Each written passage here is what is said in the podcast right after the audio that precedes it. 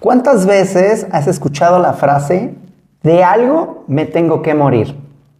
Quizás muchas. Y sobre todo, no solo ahí en personas que igual ni conoces, que te vas topando en el día a día, personas de tu trabajo, sino que también personas de tu familia. Y peor aún, escuchas esa frase desde tu cerebro.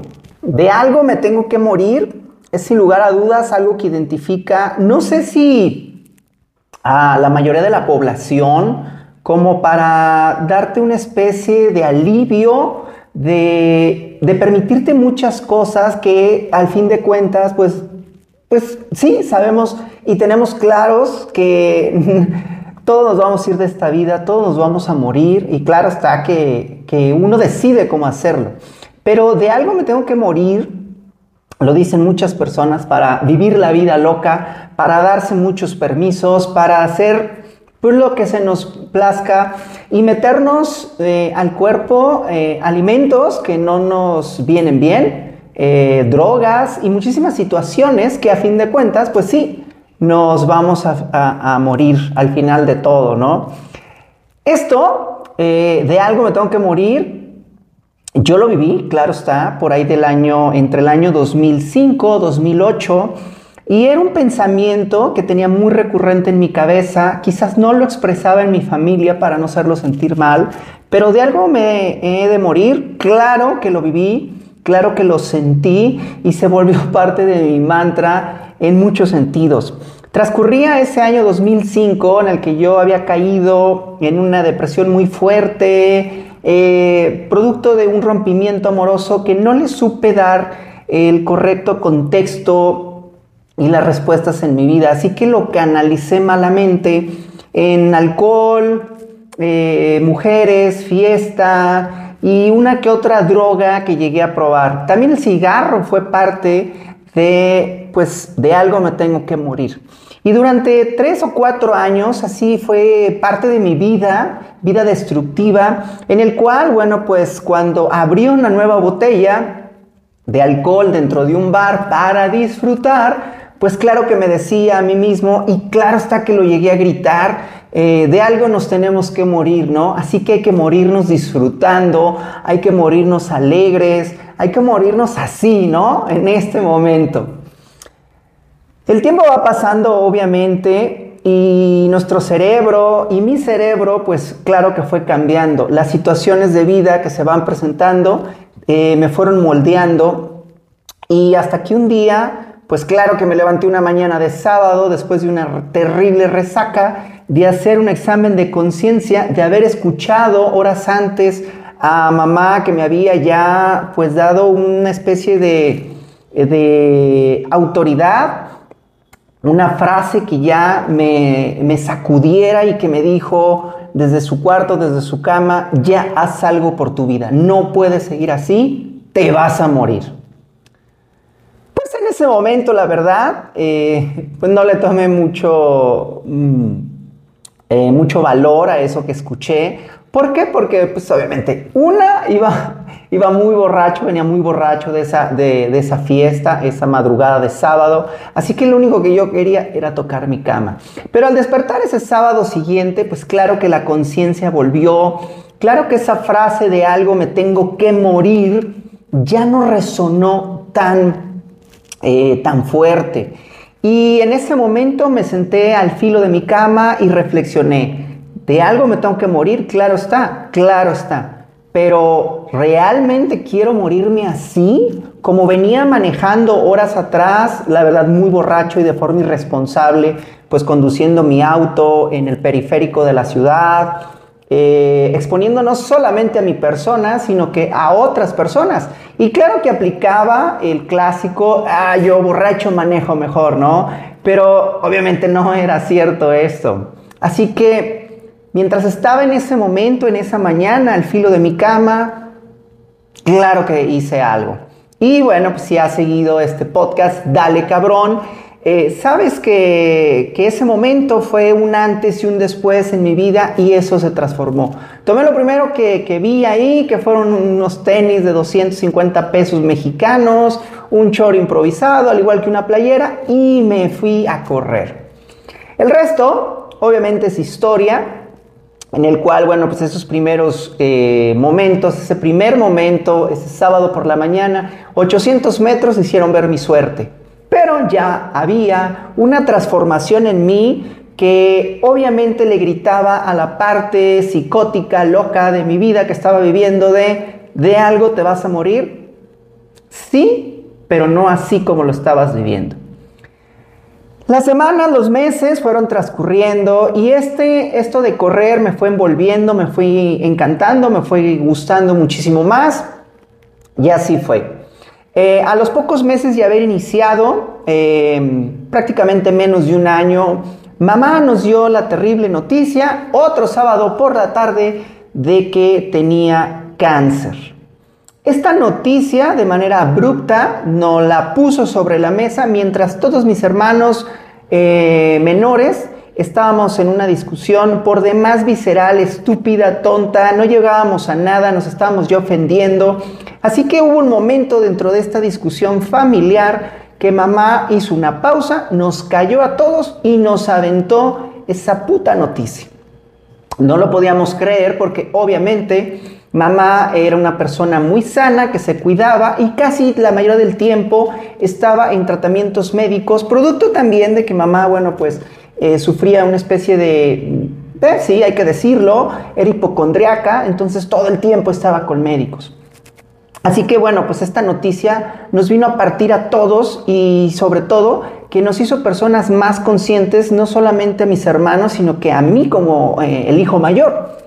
Fueron pasando los días, las semanas, mamá entró a su cirugía en el cual, bueno, extirparon eh, las glándulas mamarias del lado izquierdo, el tumor que venía presentando y al parecer, bueno, pues habíamos todos, y sobre todo mi madre, vencido el cáncer en ese momento de mama.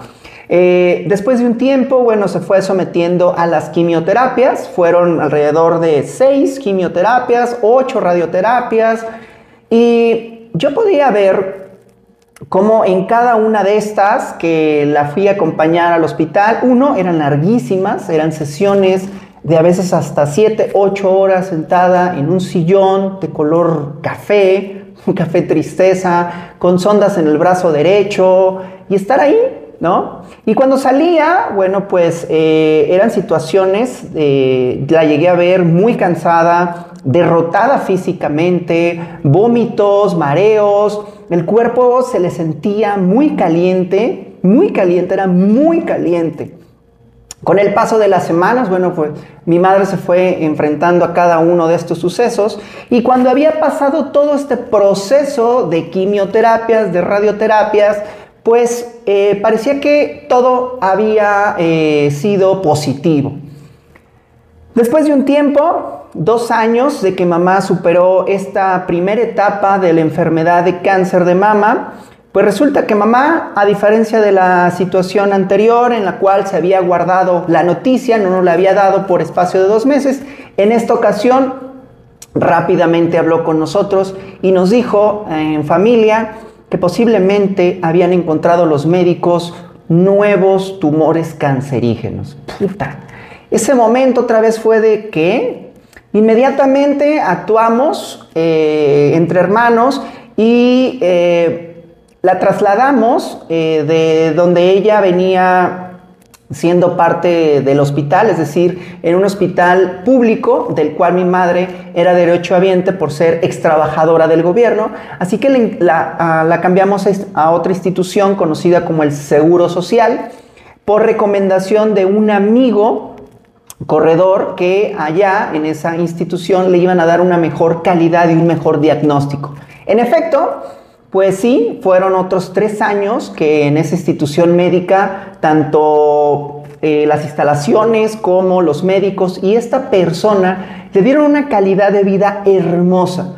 A pesar de que mamá, bueno, iba a enfrentar de nueva cuenta el cáncer, fue que le dieron esa vida. Fue así que en esta etapa, bueno, fueron alrededor de tres años en el cual tenía que seguir yendo a, este, a esta institución, pero el ocaso de todo esto fue alrededor de diciembre del 2014. Recuerdo muy bien que mamá para esa Navidad ya había presentado eh, una deficiencia física, ya no era la, misma mujer con energía, ya venía siendo más cansada. Mi mamá tenía mucha obsesión por lavar, por la limpieza. Y cuando vi que ya mamá ya no podía hacer eso, algo que le obsesionaba en su casa, pues dije, esto se está poniendo cada vez mal. Para esa Navidad de, de eh, diciembre del 2014, decidimos darle una gran sorpresa porque sí. Así que eh, días antes de Navidad hicimos todo un arreglo para que la abuela, su madre, en este caso mi abuela, y una de sus tías, de sus hermanas, de mis tías más significativas, la hermana mayor, estuvieran presentes sin que ella se diera cuenta. La, le hablé, la cité y cosa que obviamente por estar presentando ya mayor cansancio, mamá ya no quería eh, desplazarse tanto. Así que bueno, pues le rogué totalmente, casi le exigí. Papá me ayudó a hacer toda esta sorpresa y bueno, finalmente la llevamos al lugar donde iba a ser esta sorpresa. Así que pues entró y en ese momento un mariachi que teníamos ahí, bueno, empezó a tocarle las canciones que ella más le gustaba y cuando entra al cuarto pues ve a, a la abuela Natividad y a la tía Elia y fue entonces que se alegró. Y al escuchar la música que tanto le encantaba de mariachi, pues bueno. Pero acto seguido, mamá, pues em, se sentó y después de cuatro canciones, las más poderosas que a ella le encantaban, pues mamá ya no se levantaba a bailar, a aplaudir. Ahí fue cuando dije, wow, a la quinta canción, por fin mamá logró levantarse, aplaudir, estar con nosotros, bailar conmigo, porque eh, le encantaba hacer eso conmigo, con su hijo mayor. Y bueno, pues se llegó enero, febrero 2015 y finalmente la enfermedad del cáncer parecería, si tú lo has vivido o lo ha vivido un familiar, parece que la enfermedad dice, hey, hasta aquí, ya llegué, voy yo. Así fue la situación con mi madre. Y entonces, para ese tiempo, enero, febrero, finalmente ya mi mamá cayó totalmente en cama. Las entradas al hospital eran cada vez más recurrentes y desafortunadamente, bueno, pues este cáncer se le hizo metástasis en todo el cuerpo y los médicos eh, pues le decían y nos decían que ya no había nada más que hacer.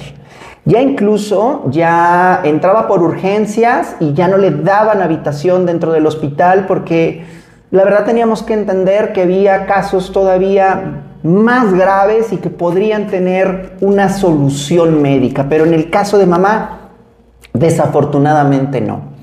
Así fue que fuimos eh, tratando la posible muerte de mi madre de una manera consciente, relajada hasta cierto punto, en el cual me tocaba platicar con ella estos temas. ¿Qué va a pasar? ¿Cómo quieres morir? ¿Qué necesitas, mamá? ¿Qué, ¿Qué pendientes dejas? Ella me lo pedía y al principio era difícil para mí tratar estos asuntos y más con tu madre, ¿no? No es como planear un viaje, sino que se fue volviendo en el día a día tanto hablar con ella en hospitales como en la habitación donde ya la teníamos en cuidados prácticamente todo el día en cama. Mamá, bueno, obviamente como ya no podía moverse ni valerse por sí mismo, empezó a perder el habla, el peso corporal y eh, usaba pañales, eh, una tía, la cual la cuidó como si hubiera sido su propia hija, su propio bebé, la tía Irma, hermana de mi padre. Pues bueno, estaba ahí en las 24 horas al pendiente, al igual que todos nosotros. Había que darle ya de comer en la boca, había que hacer obviamente todas las funciones de manera de ella personal, había que hacerlas nosotros. A mí me tocaba ya cambiarla, limpiarla, moverla, cosa que ya la había experimentado con ella meses, años atrás dentro del hospital. Así que llegar al punto de que cambiara yo a mi madre, limpiarla de sus heces, pues ya no representaba algo que la verdad me, no me, me impacientara, ¿no?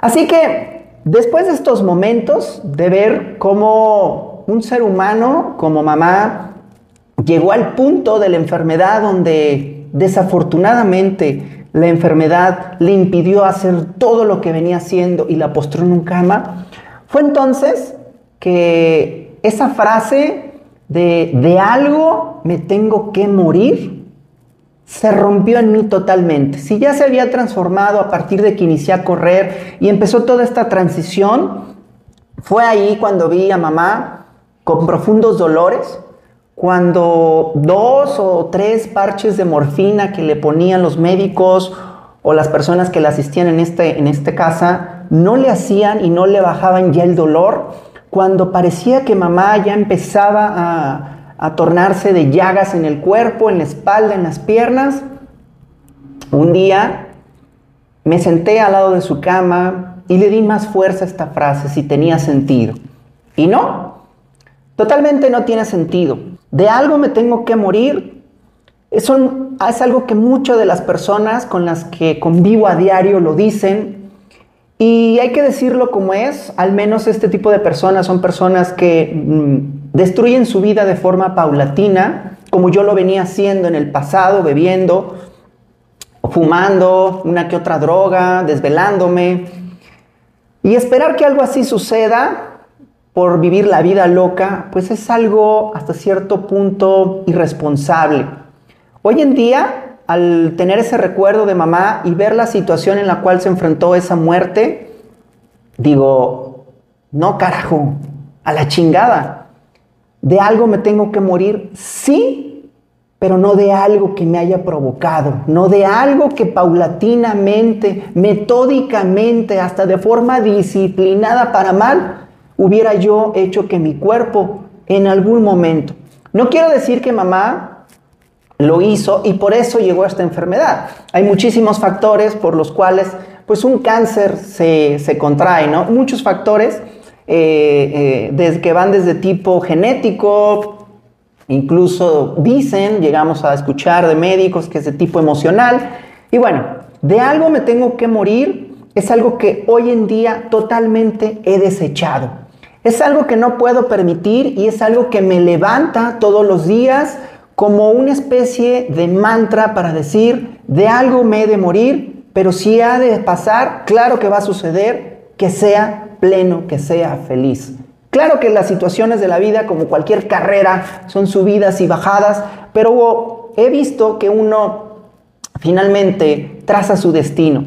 Y de algo me tengo que morir, debería de ser para muchos o para todos, parte de, una inconsciencia que no debemos ponerla sobre la mesa, porque al recordar el dolor, eh, la angustia que vivía mamá presa ya de este dolor, yo a muchas personas malamente cuando escucho la frase trato de cuestionarlos y trato de darle un consejo que no me han pedido, pero es de, ¿de verdad?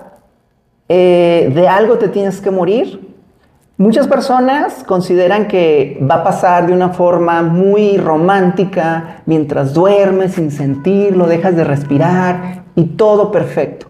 Pero la mayoría de las veces, como pueblo, como parte de nuestra genética de país, pues las enfermedades eh, aquejan muchísimo más fuerte porque venimos con un ADN eh, bastante malo en cuestión de salud. Entonces si algo me tengo que morir, viene como ese racionamiento de, ¿de verdad quieres vivir? Ojalá bueno fuera que en un día sufrieras mucho dolor, pero ¿qué tal si pasara como mi madre, que fueron casi cinco meses en esta angustia, en este dolor, que no cesaba, que te quema, que le pides a Dios que, que te lleve ya? De algo me tengo que morir, es algo que debería quitar de la cabeza cualquier persona. Yo afortunadamente Logré quitármelo en esta fase psicótica de bebida, de fiesta, de alcohol, de todo eso que me metía. Y hoy en día, aunque vienen situaciones difíciles en las cuales quiero abortar la misión, quiero escapar de esta realidad, de esta vida y todo, lo que a veces llega a la mente, principalmente me permito en cuidarme a mí mismo, mis pensamientos, lo que como, lo que pienso y sobre todo con quien estoy.